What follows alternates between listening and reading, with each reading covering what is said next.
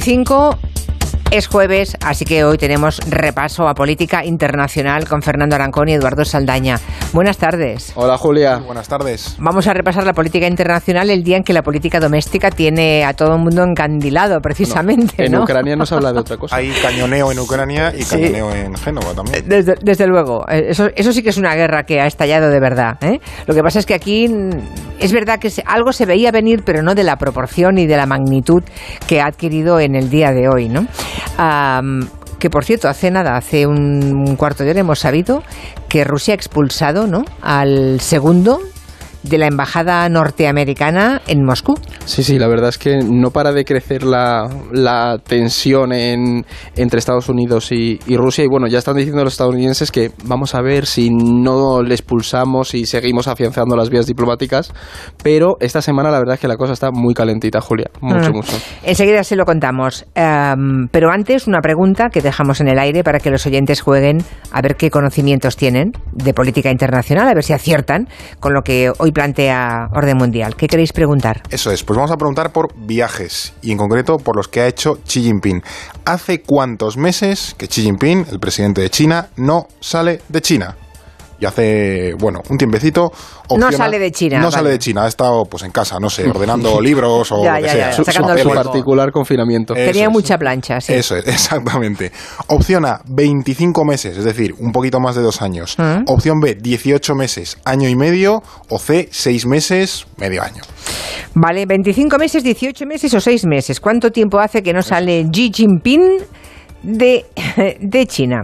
Bueno, vamos a ver qué dicen los oyentes en la, encuesta, en la encuesta de Twitter. Oye, y vosotros, aunque estáis en la política internacional, hoy también habréis estado pendiente de, de las comparecencias, ¿no? De Díaz Ayuso y de Teodoro García Egea, supongo. Sí, bastante, la verdad, Julia. Porque esto al final es política nacional, pero ojo, porque... El salseo siempre tira, todo hay que Sí, ¿no? Y dentro de lo que cabe, también es la derecha española, pues eh, engloba un poco a la derecha europea, ¿no? Entonces, Entonces, los hay- hay- partidos más importantes a nivel... Claro. Exactamente. O sea, Tomando esos- posiciones, ¿no? Claro. Mm. Claro, y ver esos cambios, mm, yo supongo que también cómo se ve desde fuera. De hecho, tenemos un amigo uruguayo que es consultor político y nos ha escrito diciendo que que qué intensa es la política española, que lleva desde, desde las 4 de la mañana de Uruguay pegado a la- al ordenador eh, atento de lo que está pasando. Así que, O sea que hasta vuestros amigos de política internacional, ¿no? Están preguntando. mira. ¿Y, Claro. qué le, y qué le habéis contestado? La pregunta, ¿esto qué es? ¿Qué va a pasar? ¿Qué habéis dicho?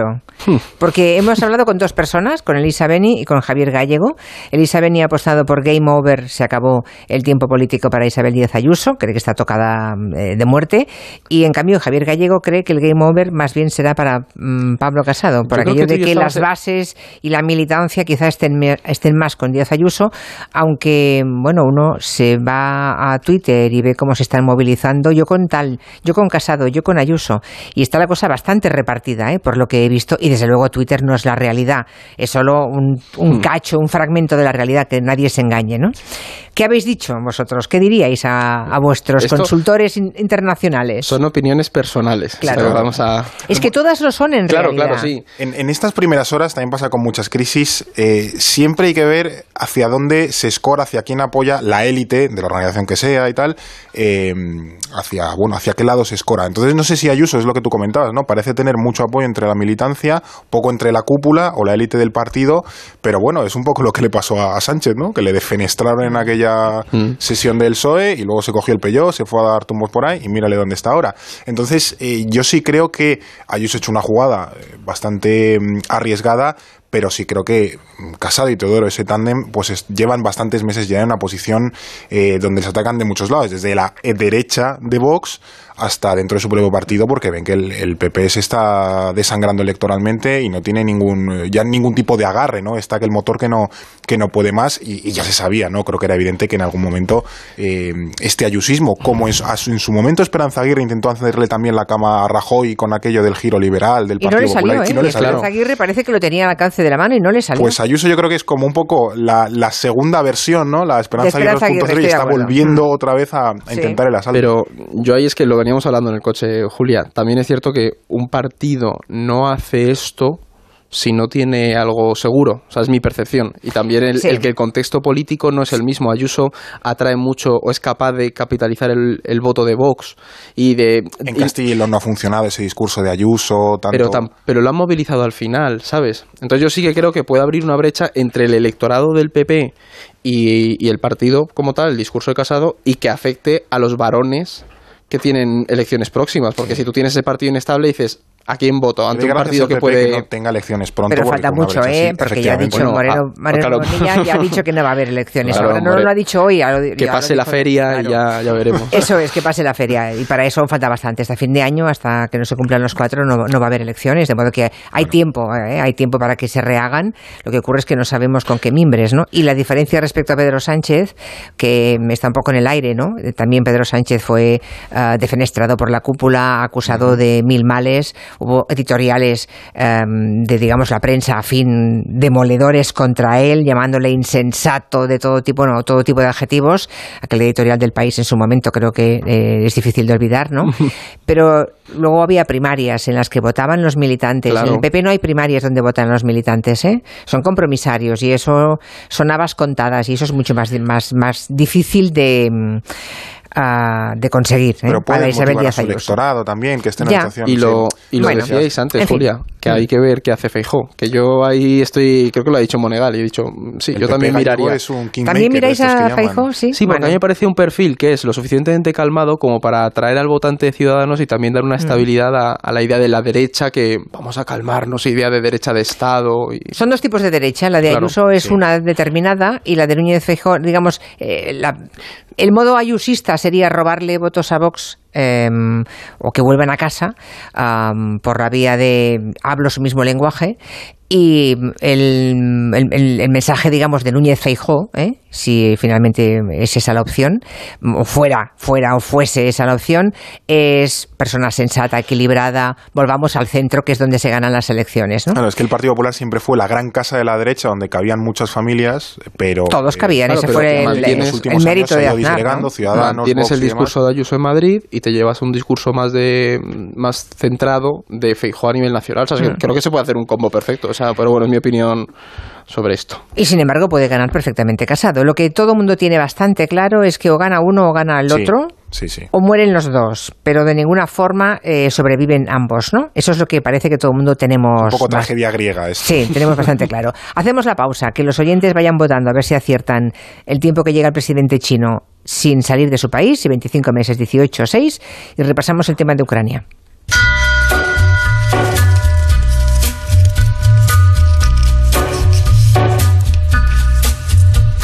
En Onda Cero, Julia en la Onda, con Julia Otero. On a gathering storm comes a tall, handsome man in a dusty black coat with a red right hand.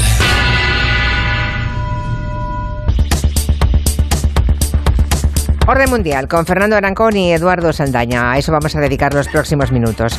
Y vamos con una pregunta de los oyentes. Eh, Lucía nos ha escrito un correo y nos cuenta que ha visto una patinadora rusa en los Juegos Olímpicos de Invierno que ha dado positivo en una prueba antidopaje. Aquí lo contamos también el otro día, ¿no? Y la oyente eh, quiere que le contéis por qué Rusia siempre está metida en, en líos con el tema del dopaje. Y está bien que los oyentes pregunten porque lo hacen con meridiana claridad, no dan rodeos ni dan vueltas al asunto. Es por qué siempre que hay dopaje hay, está metida Rusia de por medio, ¿no? ¿Por, por qué siempre está metida Rusia de por medio? Sea lo que sea, en casi cualquier cosa, ¿no? Sí, yo creo que exacto, exacto. Últimamente ya es en todas partes siempre. Pues efectivamente, esta vez le ha tocado al, dopaje y como bien dices, pues es una duda muy razonable porque es el caso de la patinadora Camila Valieva, creo que tenía 15 años, una cosa así, que es eh, precisamente una de las favoritas para hacerse con, con medalla en estos Juegos Olímpicos de Invierno, pero que dio positivo unas pruebas antidopaje, así que bueno, pues como a todos los anteriores que han dado pruebas en positivo, pues le pueden acabar quitando las medallas, sancionando y tal y cual. Eh, ahora lo están investigando de todas formas y esto es un nuevo escándalo de dopaje en Rusia porque perpetúa esa mala imagen que arrastra el país al respecto porque recordemos que en 2014 destaparon todo un entramado de dopaje a atletas y encubrimiento de positivos que estaba hasta patrocinado por el, por el Estado ruso y desde entonces Rusia está sancionada en todas las competiciones deportivas internacionales y sus eh, atletas no pueden competir bajo la bandera rusa. De hecho, lo hacen con un sello que es el del Comité Olímpico Ruso, pero no Rusia. Es una especie de Rusia Bueno, rebajada porque sí, Rusia sí, está sí. vetada, por así decirlo, por dopaje. Entonces, en 2020 les habían rebajado la, la sanción de cuatro a dos años, pero eh, se ha vuelto a dopar, así que es como, bueno, chicos, pues no sé, si os vais a dopar igual, pues eh, os volvemos a crujir.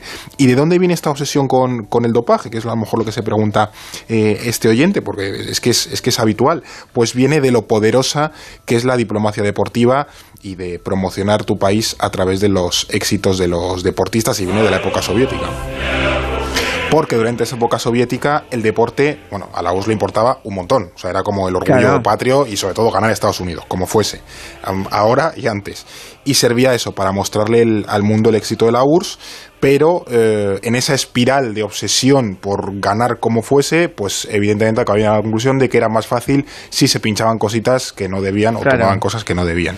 Y se convirtió en una política pues absolutamente extendida, tomar todo tipo de sustancias y pincharse absolutamente todo para eh, ganar. ¿Qué pasa? Pues que al final a la mayoría les, les acaban pillando y Rusia ha continuado esa política soviética y como se ha acabado viendo, pues al final también los controles son mucho más exhaustivos, son mucho más eficientes y pues al final, mira, a, cría- a crías de 15 años eh, se acaban dopando y también les acaban pillando. Bueno, eh, es un poco la constatación de que mm, llevar al máximo extremo lo de que no importan los medios, ¿no? Lo importante es es. siempre conseguir los objetivos, ¿no? Eh, Eso es lo importante. No importa qué, tengamos que hacer ah, para conseguir lo que queremos, que es una cosa que también pasa no solamente en Rusia, ¿eh? Volvamos a Ucrania ahora. Esta semana han pasado tantísimas cosas. Empezó Estados Unidos advirtiendo que Rusia iba a invadir ya, ¿no? Que, que la invasión llegaba ayer. Look, that's what what I've asked is American citizens should leave. Oíamos a Joe Biden instando a los americanos a irse del, del país, ¿no? Los que estuvieran en Ucrania, como acabamos de escuchar. Después Rusia insistía en que ellos que no, que no tenían ninguna intención de invadir. Pero sí ha habido movimientos en embajadas, sí ha habido reuniones de líderes. En fin, hay que poner un poco de orden en todo esto. Y lo último es, hace un rato hemos sabido que habían expulsado al número dos de la Embajada de Estados Unidos. ¿Cómo está ahora mismo la situación? O sea, ¿dónde estamos exactamente? Pues la verdad es que la semana ha sido frenética, Julia, y, y es cierto que merece un poco la pena poner en claro la situación. No solo se ha planteado la, expulsión del viceembajador, sino que hoy Rusia, ya hace, hace nada, hace una hora y media, veníamos para acá, eh, ha enviado su respuesta a la carta de, la OTAN y sigue teniendo unas, posi- unas posiciones muy maximalistas, llegando incluso a decir que Estados Unidos retire sus tropas de los países de, de Europa del Este, es decir, cosas que por las que la OTAN no va a pasar, ¿no?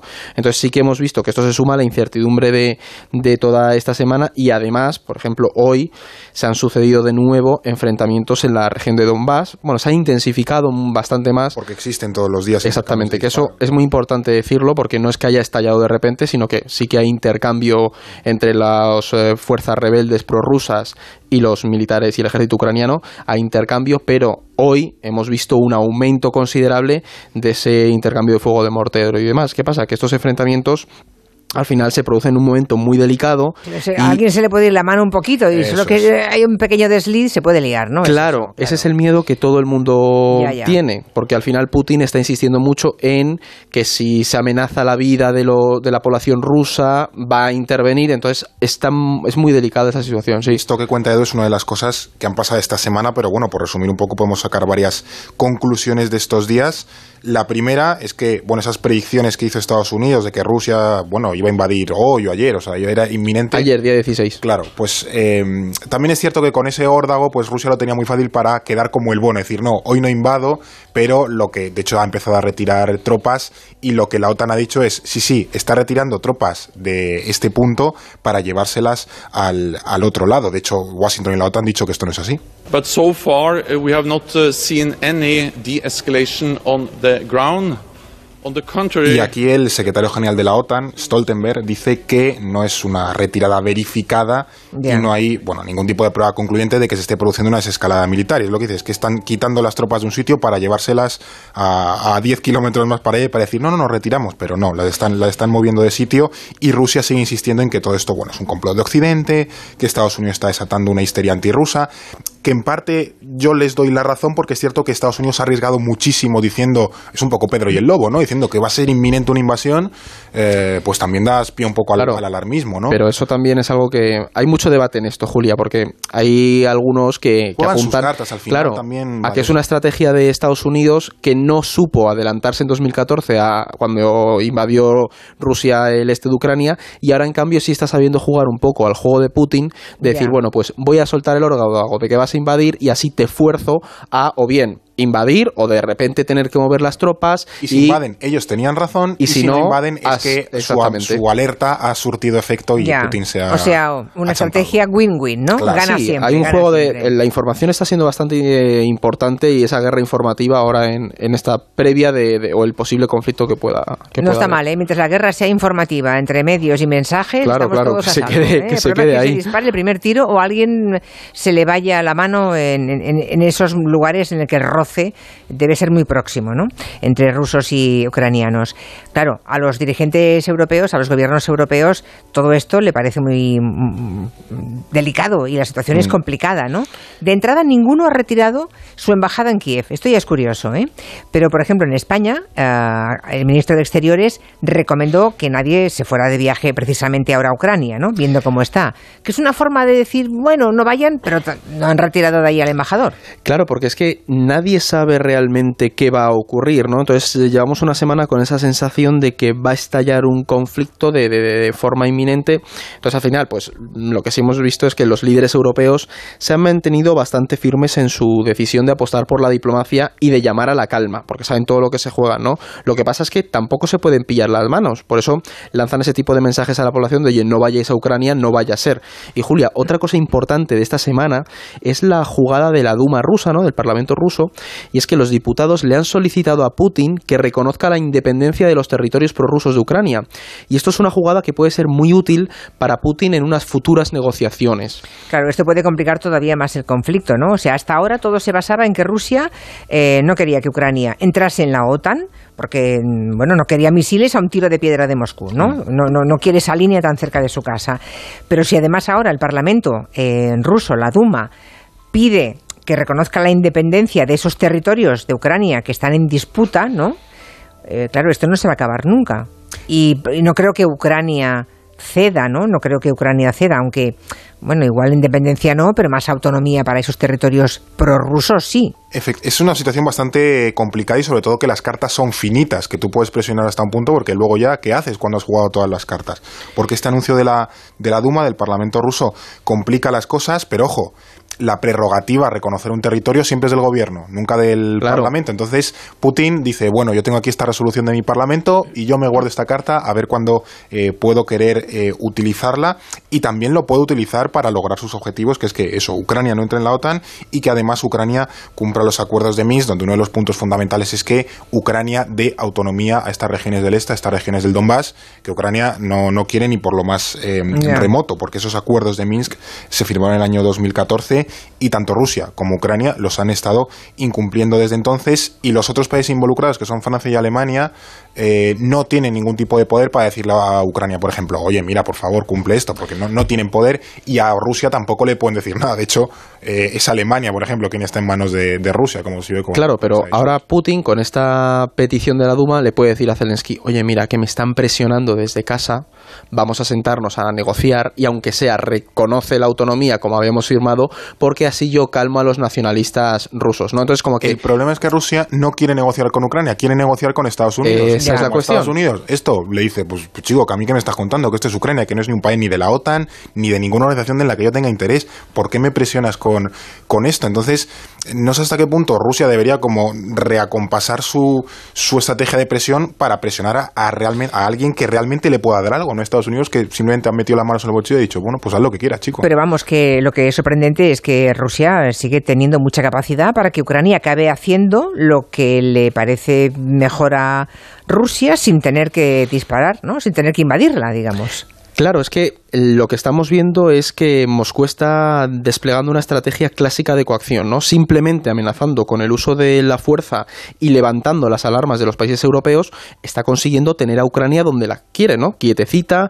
de- dentro de su área de influencia, De fuera hecho, de la OTAN. Fuera de la OTAN, sobre todo, claro. es el primero que es como, mira, a mí no me metáis en esto, que yo quiero estar tranquilo y que no me... Claro, pero ¿por qué lo puede hacer? Porque Ucrania es un país muy débil y no consigue atraer aliados fuertes, ¿no?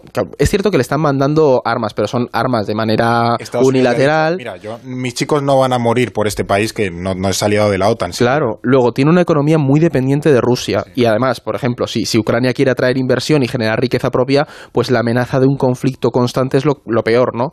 Por otro lado, lo que señalaba Fer antes, las tensiones también, eh, las tensiones internas ucranianas están aumentando, ¿no? Esa polarización entre los nacionalistas ucranianos y los prorrusos. Y por último, está la propia tensión internacional, Julia, porque nadie en Europa quiere vivir en, esa tensión constante o amenaza de conflicto, ¿no? Francia, Alemania, Estados Unidos lo que quieren es que haya seguridad en Europa, evitar un conflicto. Y Rusia está demostrando que tiene capacidad para generar una tensión que nadie desea. Entonces, al final, los intereses de Ucrania pasan a ser secundarios porque muchos países europeos tienen problemas más urgentes a nivel nacional que es que solucionar. Por eso, al final, Rusia es cierto que tiene muchas cartas a su favor y poco a poco las va jugando pues para conseguir lo que quiere. Pero veremos esta semana porque como la tensión crece y esa amenaza de invasión sí, invasión no, pues nos puede llevar a una situación de, de- de que Rusia decida entrar. Y de momento el, el lobby de las armas americano también estará contento, porque mm, por aquello de si quieres la paz, prepárate para la guerra, estarán vendiendo armas a tutiplén, ¿no?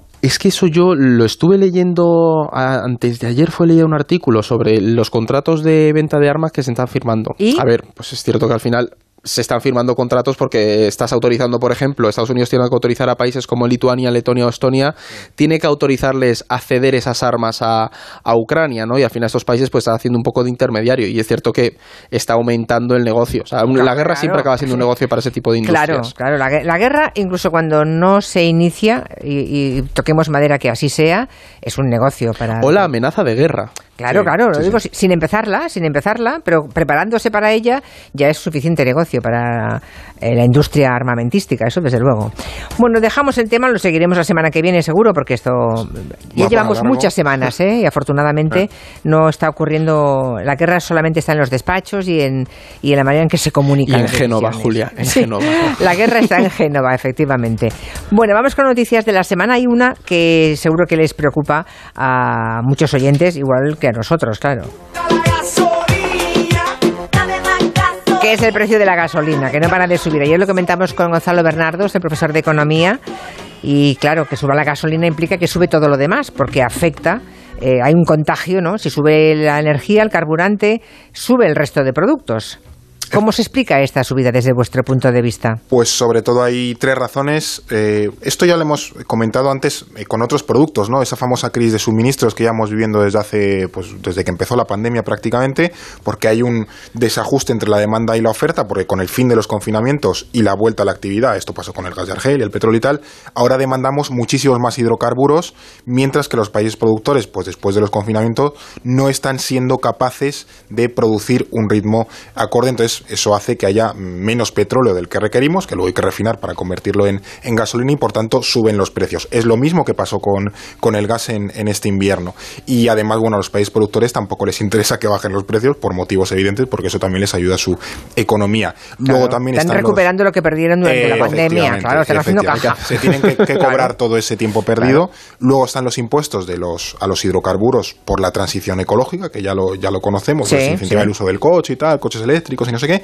Y luego está lo que comentaba Eduardo de la incertidumbre entre la tensión de Rusia y Ucrania, porque como sabemos, pues al final eh, parte del petróleo que, que importamos viene de, de Rusia, o al menos de países productores que también dependen de Rusia, y por tanto eh, hace subir al alza el precio de los, de los hidrocarburos. Y Julia, por añadir una cosa a esto que dice Fer, esta subida del precio de la gasolina tiene un impacto social muy alto porque afecta mucho a Los las... chalecos amarillos. Claro, exactamente, es a dónde iba a ir. Afecta mucho a la clase media, clase trabajadora y en una situación de polarización como la que, por ejemplo, las marchas que hemos visto de esos convoyes de la libertad, el otro día en París Sí, también, sí. hay un descontento social junto a un hartazgo de, de la pandemia muy grande. Y, votan las- a la extrema derecha. es un, es una- un descontento muy fácil de instrumentalizar por estos partidos que no están en gobierno y que se aprovechan mucho del de, el hartazgo social, ¿no? Entonces sí es cierto que no debemos perder de vista el precio de los bienes básicos. Hay muchos sectores que dependen mucho de un precio bajo, desde los propios transportistas a gente que vive en el medio rural y que para ir a cualquier lado pues tiene lógicamente que coger el coche.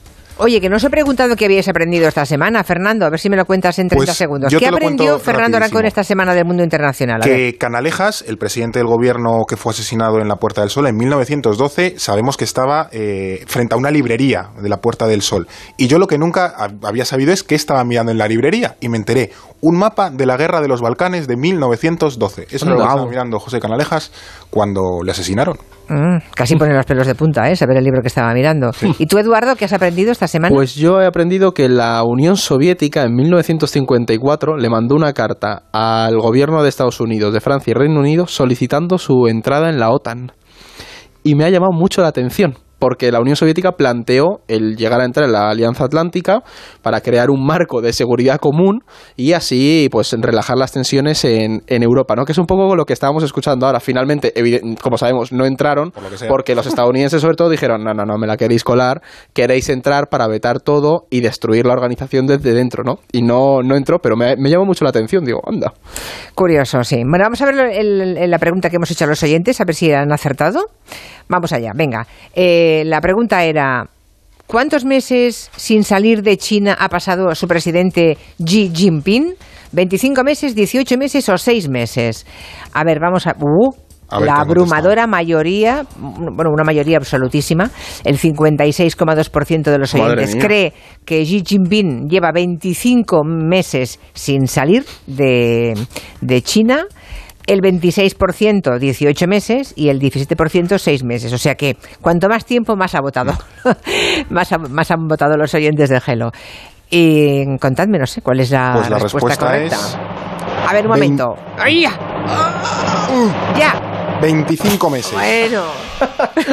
No conseguiremos hacerlo bien nunca. No, Llevamos- no, no, es que no. Esto del show no. El Madre show más show, on no eso, lo tenéis claro, ¿eh? lo dejamos, que es lo hoy.